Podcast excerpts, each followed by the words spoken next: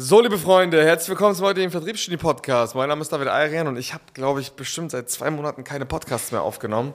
Ist aber nicht so schlimm, denn jetzt komme ich mit frischem Wind, komme ich jetzt hier rein und hau euch voll mit perversem Mehrwert. So, also, wir hatten jetzt am Wochenende unser Seller Galax Event und da habe ich auch einen Slot gehabt, wo ich über die Learnings, fünf beziehungsweise fünf plus eins Learnings aus einem mehrfach achtstelligen ähm, Closing-Volumen der letzten Jahre gesprochen habe. Und da geht es um ja, folgende Prinzipien. Es geht um Prinzipien, die, die es dir oder die es euch einfacher machen sollen, ähm, im Vertrieb über einzelne situative Techniken, über Einwandbehandlung, über Loopings oder was auch immer, quasi einfach wesentlich erfolgreicher zu sein. Weil die meisten Leute hängen in, in folgendem Thema fest. Sie denken, dass sie, wenn sie die eine Floskel oder die eine Technik oder die tausend Techniken beherrschen, sie im Vertrieb oder grundsätzlich als Unternehmer extrem erfolgreich sein werden, den Deal closen werden und einfach nach vorne kommen möchten, so. Und wenn wir jetzt mal in diese Learnings reingehen, werdet ihr merken, ich bin ein Fan davon, erstmal eine Basis zu schaffen. Ja, wenn ich bin der Meinung, wenn eine gute Basis da ist, ja, wenn das Feld gerade gemacht ist oder wenn der Boden gerade ist und nicht voller Hügel und Hubbel, dann hat das Haus wesentlich mehr Stabilität da drauf und es ist wesentlich einfacher, das Haus da drauf zu bauen. Du kannst natürlich auf einer geraden 100 Meter Leichtathletikstrecke viel schneller und viel einfacher und mit weniger Widerstand laufen, als wenn du durch die Berge 100 Meter läufst. Das ist ja völlig logisch und das ist eben das Ding. Die meisten Leute, die schaffen gar nicht den smartesten Weg, sondern die brettern einfach, keine Ahnung, einfach auf pure Schlagzahlen, auf pure Masse und auf pure Gewalt und bekommen dementsprechend auch super viel Widerstand. Es gibt viel smartere Wege und das ist deswegen kommen wir, kommen wir einfach mal in eine Situation, beziehungsweise kommen wir mal zum ersten Prinzip. Ich habe es jetzt einfach mal Überfluss und Auswahl genannt. Das Prinzip 1 beschreibt das Thema oder die Psychologie von Überfluss und Auswahl. Überfluss und Auswahl, was bedeutet das eigentlich? Einfachstes Beispiel. Wir Menschen wollen das, was alle anderen wollen. Vor Louis Vuitton stehen Schlangen, die, sind, die gehen bis, zum, bis, bis wo auch immer, keine Ahnung, je nachdem, welcher Stadt ihr seid. Bei uns in Hamburg ist natürlich absolut asozial. Ähm, Menschen wollen Autos, ja, Porsche zum Beispiel als Spezialedition, Bugatti, Ferrari, Lamborghini und Co. Du kannst dir die Dinger nicht einfach bestellen, sondern du musst dich da erstmal reinkaufen kaufen. Warum will man das unbedingt? Warum hat man so ein Desire ähm, und will sich irgendwann mal so ein Auto kaufen? Ja, weil es alle anderen auch wollen. Genauso, du hast es wesentlich einfacher, das jeweils andere Geschlecht zu beeindrucken oder bist wesentlich erfolgreicher bei Frauen oder bei Männern, wenn du, wenn du, wenn, wenn die das Gefühl haben, dass du sehr, sehr viel Auswahl hast. Ja, wenn ich das, natürlich will man immer die oder den, der, den alle wollen. Ist logisch, ja. Es zählt nicht, vielleicht, vielleicht nicht bei jedem, aber die Psychologie des Menschen ist so, wir möchten das, was alle anderen auch wollen. Das bedeutet, jetzt mal ganz konkret. Hast du 10 Elfmeter, bist du viel sicherer, die zu versenken, als wenn du nur zwei hast. Ist auch eine reine Wahrscheinlichkeitsrechnung. Ja, die meisten Leute, bevor du überhaupt keine Ahnung, irgendwelche geisteskranken Sales-Strategien dir überlegst oder irgendwelche anderen Strategien, schaffe dir erstmal Auswahl. Wenn du in deinem Kalender 20 Strategiegespräche stehen hast, wirst du wesentlich souveräner durch diese Calls gehen, als wenn du da zwei stehen hast. Weil die, die Leute merken das auch. Ja, hast du nur zwei Gespräche, dann merken die Leute auch, dass du es nötig hast. Egal, was du machst. Ja? Wir haben eine viel bessere Verhandlungsposition aus der Warte des Überflusses heraus, als wenn wir ja, jeden irgendwie alles umdrehen müssen und gucken und, und Mangel haben einfach. Ja, Mangel-Mindset zieht einfach nur mal auch Negativität und Misserfolg an. Dementsprechend ist es sehr, sehr wichtig, schaffe dir Auswahl und Überfluss. Das ist sehr, sehr, sehr, sehr wichtig. Alleine durch diesen Kontext. Und da kommen wir direkt zum zweiten Punkt über. Ich nenne es immer ja, im Vertrieb und im Unternehmertum brauchst du immer sogenannte Werkseinstellungen. Die Werkseinstellung Überfluss musst du dir künstlich kreieren, wenn du es nicht anders kannst. Ja, wenn, wenn dir nicht die Leute, du wirst niemals an den Punkt kommen oder sehr unwahrscheinlich an den Punkt kommen, wo jeden Tag 100 Personen an deiner Tür klopfen und sagen, ich möchte jetzt eine Recruiting-Dienstleistung oder eine Software kaufen. Das ist natürlich ein geiles Szenario, aber du wirst ohne Überzeugungsarbeit wird das alles schwierig sein. Deswegen schaffe dir einfach verdammt viel Auswahl. Weil dann hast du eine viel bessere Argumentation, eine viel bessere Argumentationsposition. Dann kommen wir direkt zum zweiten Punkt. Genauso wie Menschen Dinge wollen, die alle wollen, wollen Menschen vor allen Dingen auch Dinge oder wollen Menschen Teil einer Sache sein, wenn sie das Gefühl haben, dort läuft es extrem krass. Ja, ich beobachte, ich analysiere sehr, sehr viele Verkaufs- und, und Account-Management-Gespräche von unseren Kunden, vor allen Dingen von unseren Partnerunternehmen. Und da ist mir Folgendes aufgefallen. Ähm, die Leute argumentieren nicht aus einer Warte des, des, des, ähm, des Wachstums heraus. Ja, das bedeutet, es ist relativ einfach. Wenn ich dir in meinem, im, als Kunde oder als potenziellen Kunden permanent erkläre, was für geisteskranke Kundenresultate wir eigentlich haben. Wie viele krasse Kunden sich jetzt in den letzten zwei Monaten entschieden haben, mit uns zu arbeiten. Dass wir gerade kapazitär schauen müssen, dass wir richtig gute Mitarbeiter einstellen, damit wir der Nachfrage gerecht werden. Ja, wenn wir, also zusammengefasst, Du musst es schaffen, in deiner Kommunikation und dann natürlich auch in der Realität ähm, eine sehr, sehr große Diskrepanz zwischen Angebot und Nachfrage ausgelegt für dich zu kreieren. Was meine ich damit? Du musst deinen Leuten permanent das Gefühl geben, dass es bei dir extrem gut läuft. Ob du mit einem, potenziell, ein potenzieller Kunde, wenn du zu dem sagst, boah, bitte ich muss gucken, wie ich meine Rechnungen zahle und boah, Alter, bei uns machen gerade ganz viele Leute Probleme und bei uns läuft es gerade nicht so krass, dann äh, so, what the fuck, was erwartest du denn? Ja, wenn ich im Account, wenn ich im Accounting-Gespräch bin und meinem Kunden sage, bitte zahl mir doch mal die, das hatte ich letztes Mal, da hat mir jemand gesagt, ja, das war jetzt, da, da, da sind wir, wir haben, da sind wir Kunde. Ähm, da hat jemand zu mir gesagt, ja, kannst du bitte die Rechnung bezahlen, damit ich meine Mitarbeiter bezahlen kann. Ja, guck mal, selbst wenn das so ist, dann ist es nicht smart, sowas zu kommunizieren, weil das assoziiert ja in meinem Kopf, yo, da läuft es irgendwie nicht so gut. Ja, wenn von einer Rechnung die Gehälter oder das Unternehmen abhängen. What the fuck? Und das sind so unvorteilhafte Aussagen. Und da muss halt die Werkseinstellung neben Überfluss und Ausfall sein. Bei uns läuft es gerade extrem gut. Uns wird gerade die Bude eingerannt von extrem großen, geilen Kunden. Wir, haben, wir produzieren gerade großartige äh, Resultate am Fließband und so weiter und so fort. Das muss die Werkseinstellung sein, die in der Kommunikation sehr, sehr wichtig ist. Und da ist, da ist eine Sache sehr, sehr wichtig. Key Facts. Key Facts sind, sind das Schlagwort, worauf es ankommt. Die meisten Leute sind nicht in der Lage oder nehmen es für selbstverständlich, dass ihr Gegenüber ihre Kompetenz einfach schon kennt. Obwohl sie unbekannt sind. Obwohl selbst wenn sie bekannt sind, es nochmal einen wesentlichen emotionalen Unterschied macht, ob ich sie nenne. Ja, ich habe zum Beispiel auf dem Vortrag von Like Alex habe ich mal einen kleinen Keyfact genannt. Ich habe gesagt, yo, Tarek und ich ähm, closen jeden Monat irgendwas zwischen 300 und 500k nebenbei mit einem Vertriebsaufwand von drei bis fünf Stunden. Das sind knapp, ja, wir sagen wir mal optimistisch gerechnet, knapp pro eingesetzter Stunde Vertriebsaufwand 100.000 Euro Auftragsvolumen, was wir generieren im Vorbeigehen neben unserem operativen Alltag. Das ist ein kranker Fact. Ja, wenn ich diesen Fact nicht am Anfang meiner Speech genannt hätte, dann dann wäre, wäre das, was ich danach gesagt habe, einfach nicht genauso angekommen, wie wenn ich wenn ich es einfach gesagt hätte. Wie, wie in diesem Fall, wo ich es einfach gesagt habe. Ja, ich habe es erwähnt, auf einmal waren die Augen offen, dachten so, what the fuck, der produziert in einer Stunde 100k. Krank. Versteht ihr, was ich meine? Und es gibt all solche Facts. Ihr könnt zum Beispiel ein Fact ganz einfach ist, okay, wie viele aktive Kunden haben wir? Wie viele verschiedene Unternehmen haben wir bereits in unserer Betreuung gehabt? Wie viele Stellen haben wir schon gemeinsam besetzt? Im Durchschnitt, wie viel Wachstumsrate haben wir mit unserer Software generiert? Im Durchschnitt, wie viel Kosteneinsparungen haben wir über unsere Software generiert? Und so weiter und so fort. Also all diese ganzen Facts, ja, diese Key Facts, diese Schlagworte, die müssen in diesem, hey, bei uns läuft es gerade extrem gut, hinzugefügt werden, weil das ist das Ding. Die Leute, die wissen diese Sachen nicht und geht nicht davon aus, dass die Leute das schon wissen, weil nichts ist selbstverständlich, nichts. Die, die, die, man muss es den Leuten einfach mal immer wieder in ihr Bewusstsein schieben und das ist eben der springende Punkt. Ja, wenn die Leute, wenn den Leuten das nicht bewusst ist, dann können, dann, dann bringt, dann bringt diese Information theoretisch erstmal nichts, obwohl sie euch eigentlich extrem helfen könnte. So. Das ist der zweite Punkt gewesen. Ja, das heißt, ich schaffe mir eine Situation der Auswahl des Überflusses. Das gleiche gilt übrigens nicht nur für Neukunden und Kunden an sich, sondern auch vor allen Dingen für Mitarbeiter. Ja, Überfluss, Auswahl und hey, bei uns, die Werkseinstellung bei uns läuft gerade richtig krass und wir sind ein richtig krasser Schuppen. Das ist für Mitarbeiter genau dasselbe wie mit Kunden. Ja, Leute wollen da arbeiten, wo gerade alles läuft. Nicht jeder Mensch da draußen kommt potenziell als Kunde für euch in Frage, aber als Mitarbeiter vielleicht. Dementsprechend müsst ihr diesen Frame nicht nur für eure Kunden oder für, für das Thema Neukunden und Bestandskundengeschäft wahren, sondern auch gegenüber Mitarbeitern und potenziellen Mitarbeitern. Das ist sehr, sehr wichtig.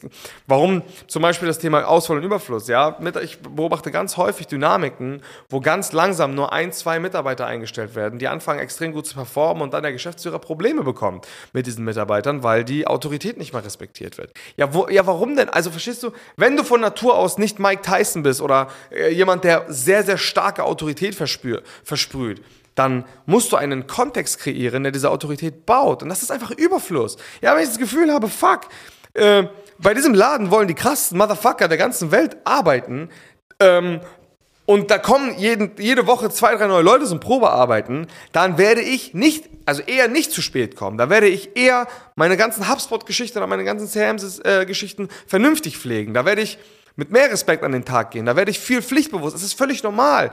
Natürlich, wenn ich das Gefühl habe, ich habe gerade einen geisteskranken Catch gemacht und ich habe gerade eine Position und ich habe Angst, diese Position zu verlieren, dann werde ich mich auch viel, viel besser verhalten. Und alleine durch so kleine Hacks sorgst du schon dafür, dass du einfach wesentlich einfacher und viel stabiler und smarter dein ganzes Unternehmen aufbauen kannst. Kommen wir zum dritten Punkt.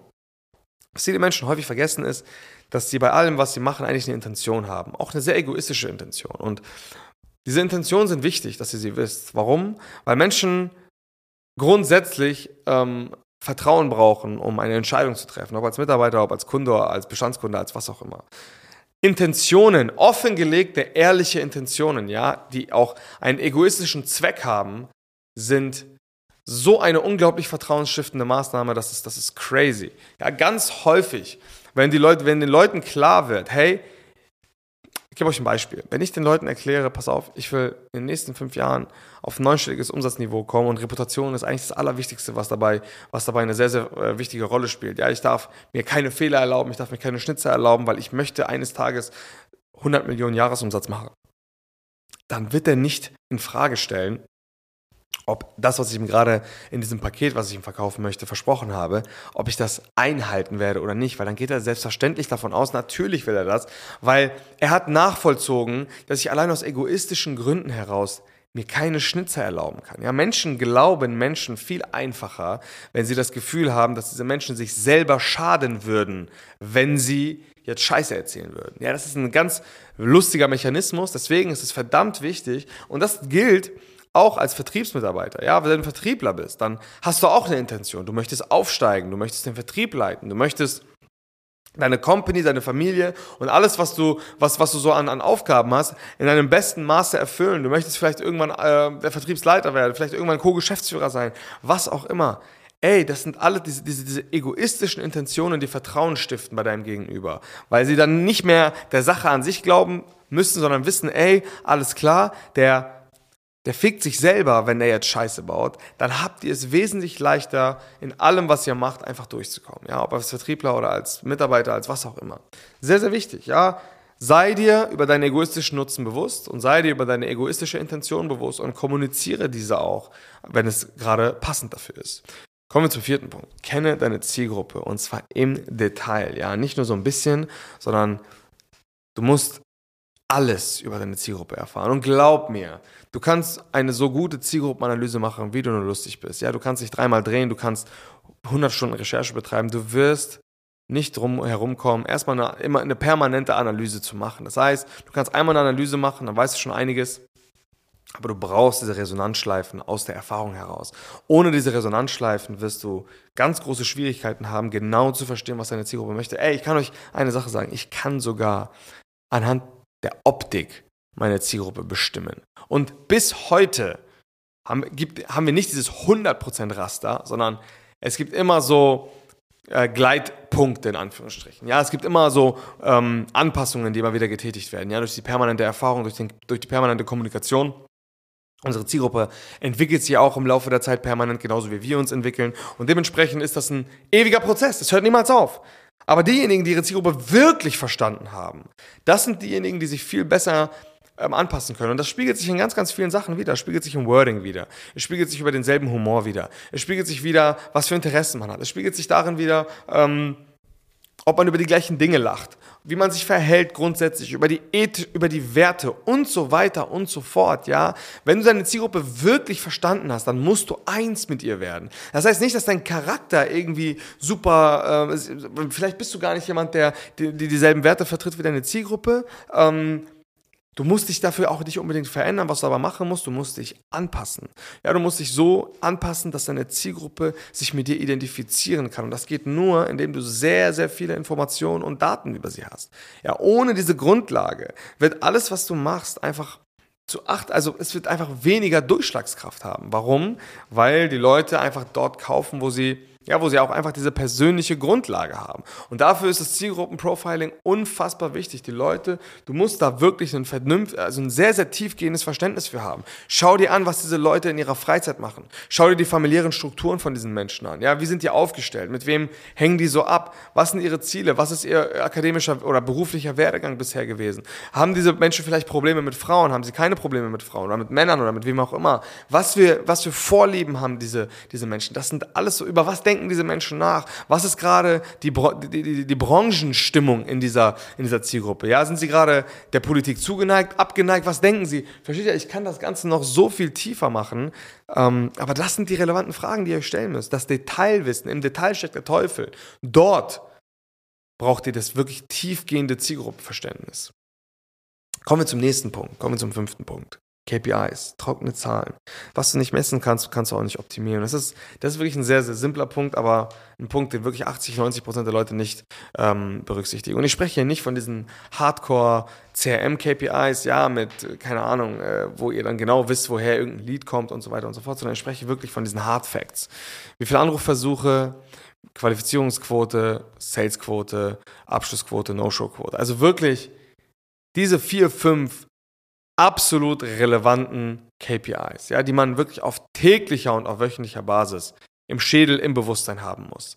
Weil was ich häufig beobachte ist, und das ist wirklich auch ein sehr, sehr aktuelles Beispiel, die meisten Vertriebsleads oder die Geschäftsführer, die den Vertrieb dann immer noch leiten oder vielleicht selber machen, sind extreme Opfer ihrer eigenen ja, Einbildungen und Emotionen, hätte ich jetzt schon fast gesagt. Ja, die das ist, die machen das nicht mit Absicht, aber dadurch, dass es im Vertrieb immer hoch und runter geht oder als Unternehmer hast du immer ein Auf und Ab, ist es immer relativ entscheidend, äh, was für eine Emotion du vorher verspürt hast, wenn du dann wiederum an, deine, an die Auswertung deiner Zahlen gehst. Ich gebe euch ein einfaches Beispiel. Wenn ich jetzt heute Morgen absolut miesen Stress mit meiner Frau habe und dann zur Arbeit komme und die KPIs nicht zu 100% nüchtern im Kopf habe, dann ist die Wahrscheinlichkeit, dass ich gerade unser Wachstum oder die Zahlen aus dem Kopf heraus negativer bewerte, als wenn ich morgens, äh, keine Ahnung, erstmal mit einem Frühstück am Bett geweckt wurde und Blumen bekommen habe und auch noch ein fettes Geschenk von meiner Haustür zufälligerweise ein Ferrari gefunden, dann komme ich natürlich, da, da komme ich natürlich zur Arbeit und habe eine ganz andere Stimmung, äh, wenn es darum geht, äh, über die Zahlen, über das Wachstum zu sprechen. Da bin ich wesentlich euphorischer, da bin ich wesentlich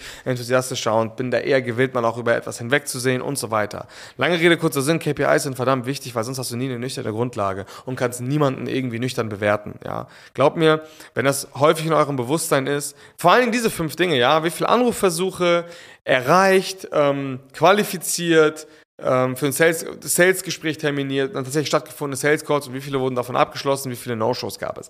Das sind die einzigen Zahlen, die man wirklich sehr, sehr, sehr genau auf täglicher Basis wissen muss. Wenn man die weiß, dann ist das, das ist schon mehr als die halbe Miete. Das ist das Vertriebstracking, was man braucht. So. Wenn ihr das habt, dann werdet ihr nicht Risiko und im Bewusstsein habt und nicht nur in der Theorie, sondern wirklich auch in der Praxis jeden Tag konsumiert, werdet ihr seltenst, seltenst falsche Entscheidungen im Vertrieb treffen, vorausgesetzt, ihr habt die korrekten Zahlen zur Hand. So. Zahlen sind übrigens auch immer ein Anker. Wenn es gerade mal sehr schlecht läuft und ihr das Gefühl habt, es läuft gerade schlecht, könnt ihr euch die Zahlen anschauen und anhand der Zahlen findet man eigentlich sehr, sehr schnell heraus, wo Bruchpunkte sind und kann dann wirklich systematisch die Punkte einfach aus dem Weg räumen. Und das ist sehr, sehr wichtig. Ja, weil in schlechten Phasen wollt ihr vor allen Dingen, oder auch wenn ihr euch weiter verbessern wollt, wenn ihr euer Unternehmen weiter ins Wachstum bringen möchtet, dann müsst ihr die Zahlen haben, weil die Zahlen geben euch Auskunft darüber, wo Potenziale entweder liegen gelassen wurden oder eventuell auszuschöpfende Potenziale noch theoretisch verfügbar sind. Kommen wir zum sechsten Punkt. Und lustigerweise einer der lustigsten äh, oder der, einer der wesentlichsten von allen, was ich immer wieder beobachte, ist jetzt im Laufe der letzten vier Jahre oder fünf Jahre, ähm, das, was die Spreu vom Weizen trennt, sind meistens ist nicht der Intelligenzquotient, sind auch nicht unbedingt die geisteskrankesten Strategien, ähm, magische Wunderpillen, gibt's alles nicht. Das, was die Spreu vom Weizen trennt, sind wirklich maximaler Fokus auf die richtigen Dinge, und möglichst wenig zeitliche Unterbrechungen. Wenn ihr einfach wesentlich mehr macht als alle anderen und in, dieser Quantitat in diesem quantitativen Vorteil auch noch euch zumindest mehr oder weniger auf die richtigen Dinge fokussiert, dann habt ihr einfach einen massiven Vorteil, ja. Also das ist ja, ist ja, ist ja relativ einfach in eine Metapher zu übersetzen, ja. Wenn ihr zumindest auf der richtigen Strecke seid, dann könnt ihr auch von mir aus langsam sein. Aber wenn ihr dort einfach wesentlich mehr Zeit investiert als alle anderen und die richtigen Dinge macht, selbst wenn ihr sie nicht sauber macht, selbst wenn ihr dort Schwierigkeiten habt, selbst wenn ihr Schwierigkeiten im Vertrieb habt, selbst wenn ihr Schwierigkeiten im Accountmanagement, in der Geschäftsführung oder wo auch immer habt, wenn ihr zumindest die richtigen Dinge macht und einfach so wenig zeitliche Unterbrechungen wie möglich einbaut und euch einfach maximal fokussiert auf die wesentlichen Dinge. Und das sind nicht so viele Dinge. Es sind am Anfang sind es nicht so viele Dinge. Es ist Vertrieb, Fulfillment und ein paar Mitarbeiter einstellen. Viel mehr ist es nicht. Wenn man sich zumindest und nicht das, das ist das, worin sich die meisten Leute verfangen. Die meisten Leute verfangen sich darin, dass sie anfangen, dann irgendwelche komischen, abgefahrenen Sachen zu machen, irgendwelche Partnerschaften, machen keine 100k, gucken irgendwelche Affiliate-Deals, Partnerschaften mit irgendwelchen Leuten, verrückte Logos, keine Ahnung, einfach wilden Scheiß einfach anfangen zu machen. Komplett sinnfrei. Glaub mir am Anfang, ohne Spaß, das Wichtigste, wirklich 90% deiner Zeit in den Vertrieb, wo ist der nächste Euro und ins Marketing zu stecken. Das zähle ich jetzt einfach mit in den Vertrieb. Vertrieb und Marketing, 90% eurer Zeit. Ja, maximaler Fokus und einfach wesentlich mehr arbeiten als alle anderen. Also wer euch erzählt, yo, äh, ihr acht Stunden am Tag reicht völlig aus, Selbstständiger, ganz ehrlich, halt's Maul. Das ist Schwachsinn. Ja, wir hatten das beste Jahr aller Zeiten hinter uns, jetzt 2023 war das beste Jahr aller Zeiten. Ich habe wesentlich mehr gearbeitet als vorher.